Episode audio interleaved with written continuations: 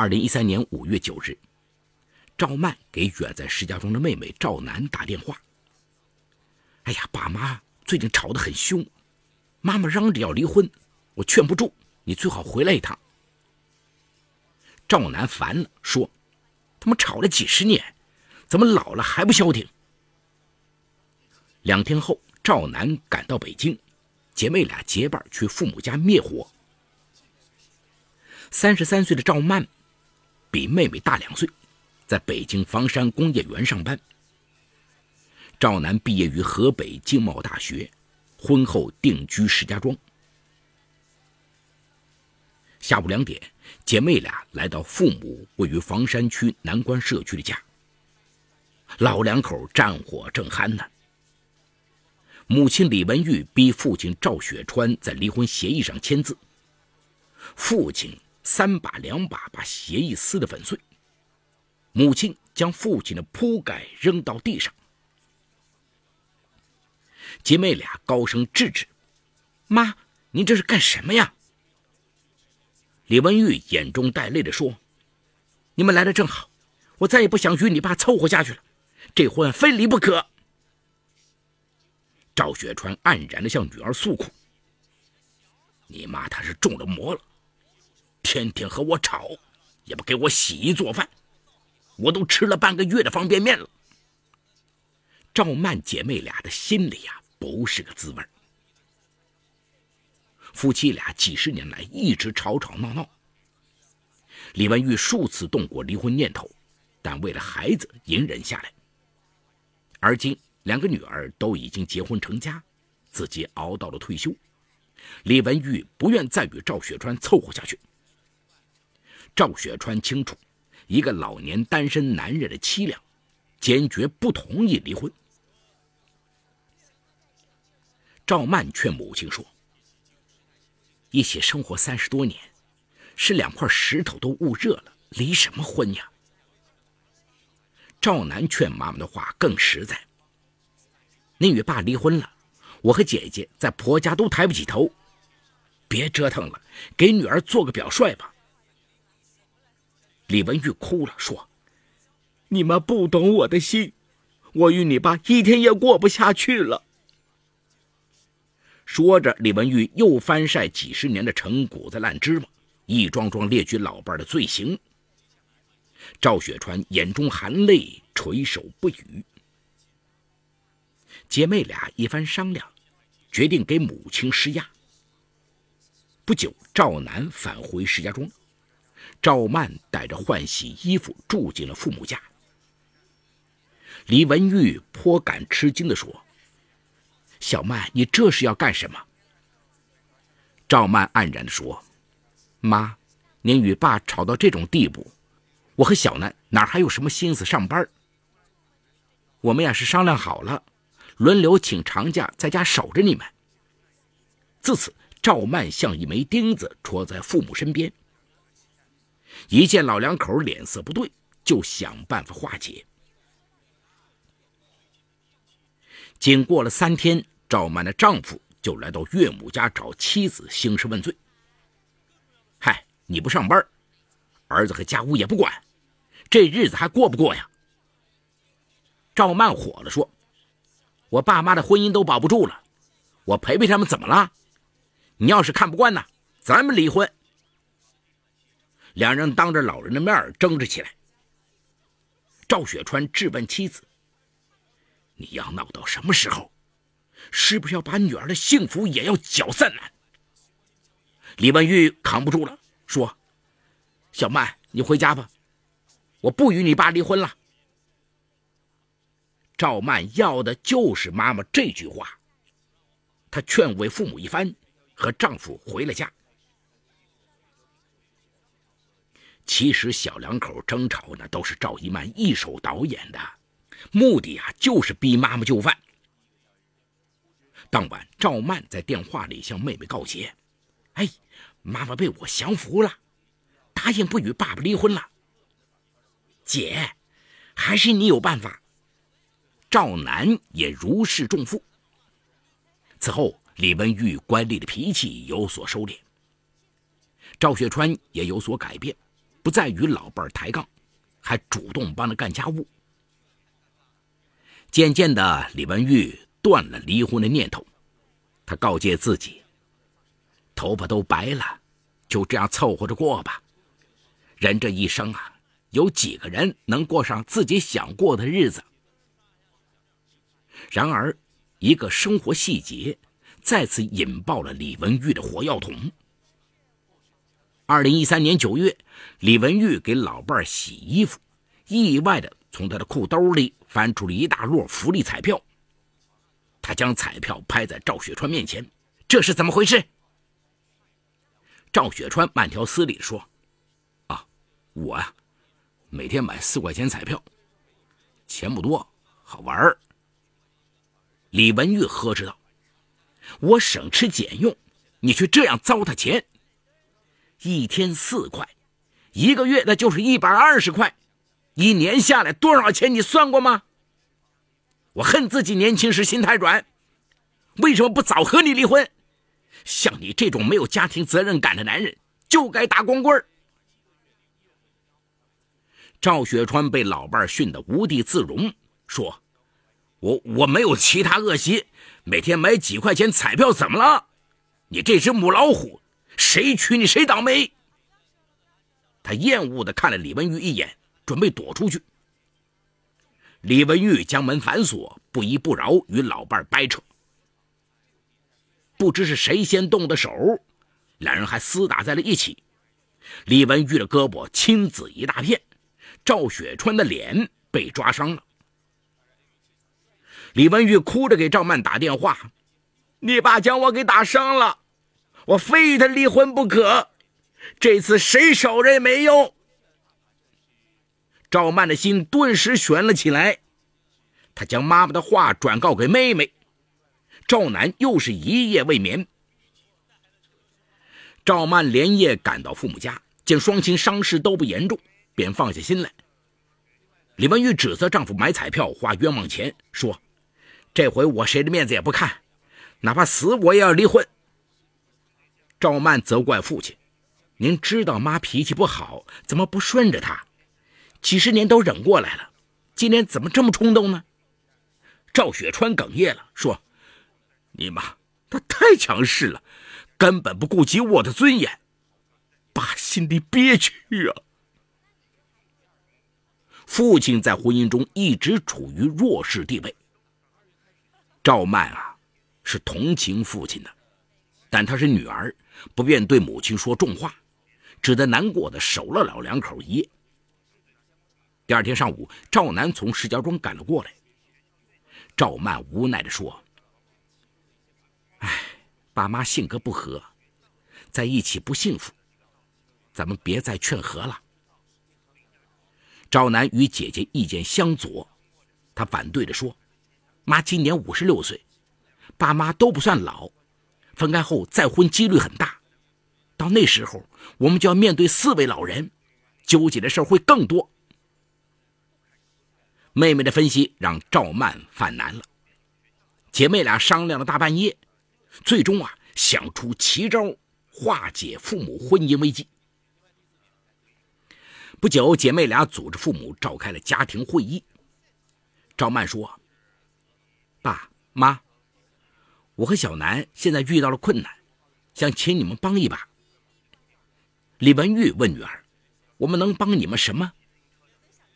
赵楠说出了深思熟虑的决定：“是这样，姐姐的儿子刚上小学，我女儿也上幼儿园了。网上经常报道保姆拐卖雇主孩子，外人接送啊，我们总不放心。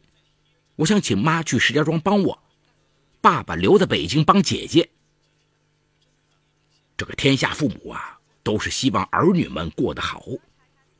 赵雪川率先表态：“好，我没意见。”李文玉则沉默不语。赵楠开导母亲：“妈，您与爸分开一段时间，说不定啊，这个关系会出现转机。我呢和姐姐真不想你们离婚。”赵家父母顿时明白了女儿的良苦用心，李文玉无奈的答应了。二零一四年春节，赵楠带母亲返回北京，与父亲和姐姐团聚。他们一起包饺子、打麻将，过了一个难得的祥和春节。然而，这个事情啊，都是有两面性的。赵家姐妹忽视了分居给父母婚姻带来的隐患。一次，赵雪川送外孙上学回家，被一辆自行车刮倒。他疼得瘫坐在地，围观的人没有一个上前搀扶的。这时，同送外孙上学的周艳玲将他拉起来，并将赵雪川送到医院。好在呀，他只是左腿受了皮外伤，没有大碍。赵雪川对他感激不尽。此后，两人经常在接送孩子上下学时碰面，很快熟络起来。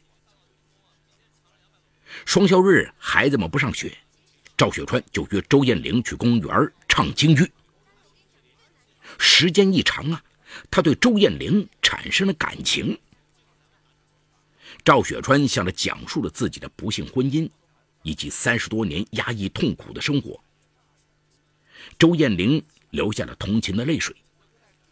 见状，赵雪川大胆地向她表白：“给我一段时间。”等我办理了离婚，咱们就一起生活好吗？周艳玲同意了。二零一五年三月，赵雪川挺起腰杆，在电话里向妻子提出了离婚。李文玉有些意外，怒气冲冲同意了。父母怎么又闹离婚？赵家姐妹的心再次风起云涌。赵曼质问父亲：“您不是一直怕离婚吗？现在这唱的是哪一出啊？”赵雪川叹息说：“哎，人生很短暂，总得为自己活几天。我不想再与你妈继续没有尊严的生活。”父母离婚的意愿都很坚决，姐妹俩沟通以后，决定不再劝和。父母即将分道扬镳，赵曼眼中涌出复杂的泪水。李文玉劝女儿：“我与你爸捆绑几十年，终于要解脱了，你难过什么呀？”停了停，他突然问女儿：“以前我一提离婚，你爸就烦，现在他怎么想通了？他最近有什么反常吗？”一句话。提醒了赵曼。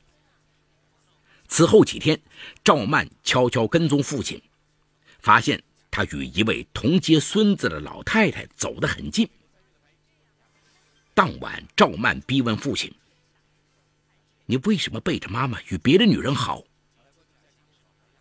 秘密被窥破，赵雪川也不再隐瞒，说：“自从认识你周阿姨呀，我才觉得自己……”前半生白活了。你要真孝顺爸爸，就别干涉我的生活。赵曼脸色铁青，狠狠地瞪了父亲一眼。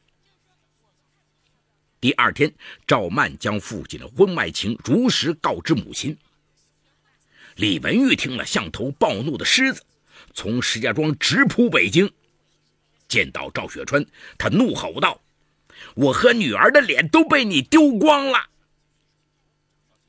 赵雪川针锋相对的说：“周艳玲比你好一百倍，我就是要与她在一起。如果早认识她，我也不会被你这只母老虎折磨几十年。”李文玉张牙舞爪的抓老伴的脸，被赵曼拉开了。很快，赵楠也追了过来，姐妹俩。本同情父亲，如今父亲出轨，他们彻底的倒向妈妈。鉴于赵雪川是过错方，李文玉坚决要求他净身出户。赵雪川向两个女儿求援：“我都六十一岁了，净身出户以后怎么生活？你们得替爸做主。”姐妹俩态度明确：“你如果向妈妈认错。”与那个女人一刀两断，我们可以求妈原谅你，可你执意离婚，谁也帮不了你。赵雪川嘴唇哆嗦，老泪纵横。几天后，李文玉带着两个女儿找周艳玲兴师问罪。周艳玲没见过这阵势，一句反抗的话也说不出来，只是低头抹泪。第二天，周艳玲与赵雪川在学校门口见面了，她决绝地提出分手：“你老婆和女儿太厉害了，咱们以后啊，别再来往了。”赵雪川眼含泪水说：“给我时间。”我会妥善处理婚姻问题。周艳玲摇摇头，含泪离去。经历了一系列变故，赵曼姐妹决定让父母结束分居。赵楠让母亲常住北京，赵曼也让父亲回家接受母亲的监督改造。李文玉一天天逼赵雪川离婚，并要求他净身出户。赵雪川不理睬，他就用最刻薄的话侮辱、贬损他。暗夜里，赵雪川经常落泪，不知与李文玉如何走完这个下半生。那天，赵雪川头晕，早上八点还没起床吃早餐。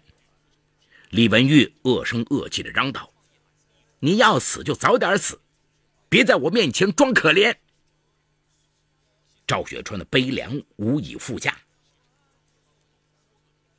二零一五年五月，李文玉强行没收赵雪川的退休工资卡，每月只给他五十元零花钱。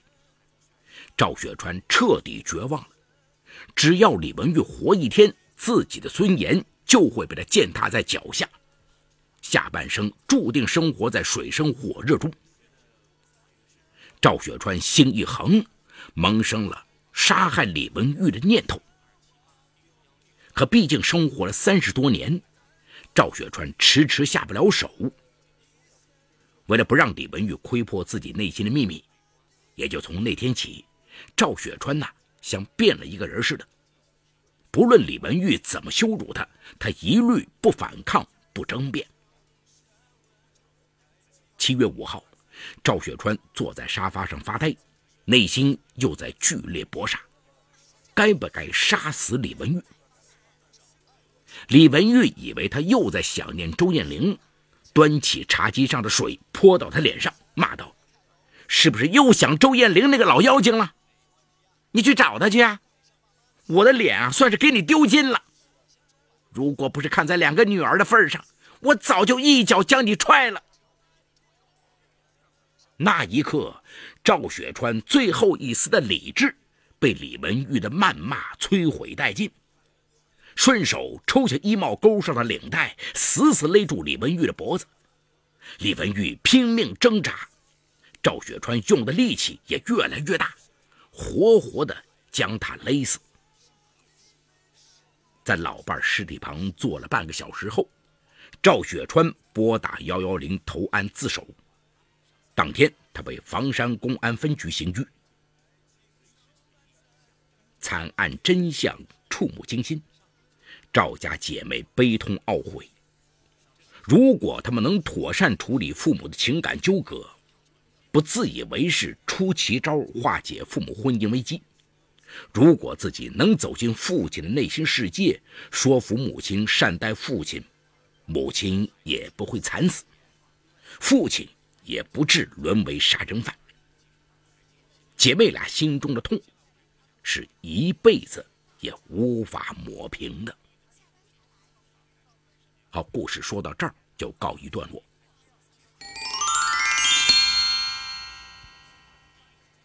俗话说得好啊，老伴儿老伴儿老来作伴儿。年轻时相互扶持，年老时理应相互陪伴。故事中。赵雪川与李文玉虽然磕磕绊绊的生活了大半辈子，但眼前两个女儿都已各自成家立业，生活上也算无忧。现在本该是安享晚年的时刻，不料二人最后竟以悲剧收场，实在是令人唏嘘不已。生命权是公民人生权利中最基本、最重要的权利，任何人不能因为报复、图财、拒捕、义愤。气愤、失恋等任何因素而非法剥夺他人的生命。反之呢，故意非法剥夺他人生命的行为便是故意杀人。故意杀人罪属于侵犯公民人身、民主权利罪的一种，是中国刑法中少数性质最恶劣的犯罪行为之一。在本案中，赵雪川因为自己的婚姻家庭矛盾纠纷没有妥善解决，进而冲动之下将自己的结发妻子李文玉用领带活活勒死，这一行为已经构成了故意杀人罪。根据我国刑法的相关规定，故意杀人的，处死刑、无期徒刑或者十年以上有期徒刑。等待他的将是法律的严惩。此外，根据我国婚姻法第五条和第三十一条的相关规定，结婚和离婚均要求男女双方自愿。换而言之，婚姻当事人享有自主决定自己婚姻的权利，想什么时候建立婚姻关系。想什么时候结束这段婚姻关系，都是由双方当事人自己决定的，他人包括子女、父母都无权干涉。但故事中的赵家两姐妹却不顾父母的意愿，一味的干涉父母的婚姻，这不仅在情理上伤害了父母，也有违法律的精神。虽然每一个子女都希望自己的双亲能够恩爱如初、白头偕老，可是每个人都有选择自己感情的权利。人为的干涉他人的感情，往往会导致强扭的瓜不甜。假如赵家姐妹一开始就遵从父母的意愿，让父母自己处理自己的感情婚姻，而不是横加干涉，或许这场惨案就不会发生。最后啊，想跟听众朋友说的是，在面临类似感情、家庭纠纷时，希望大家能够以此为戒，妥善处理。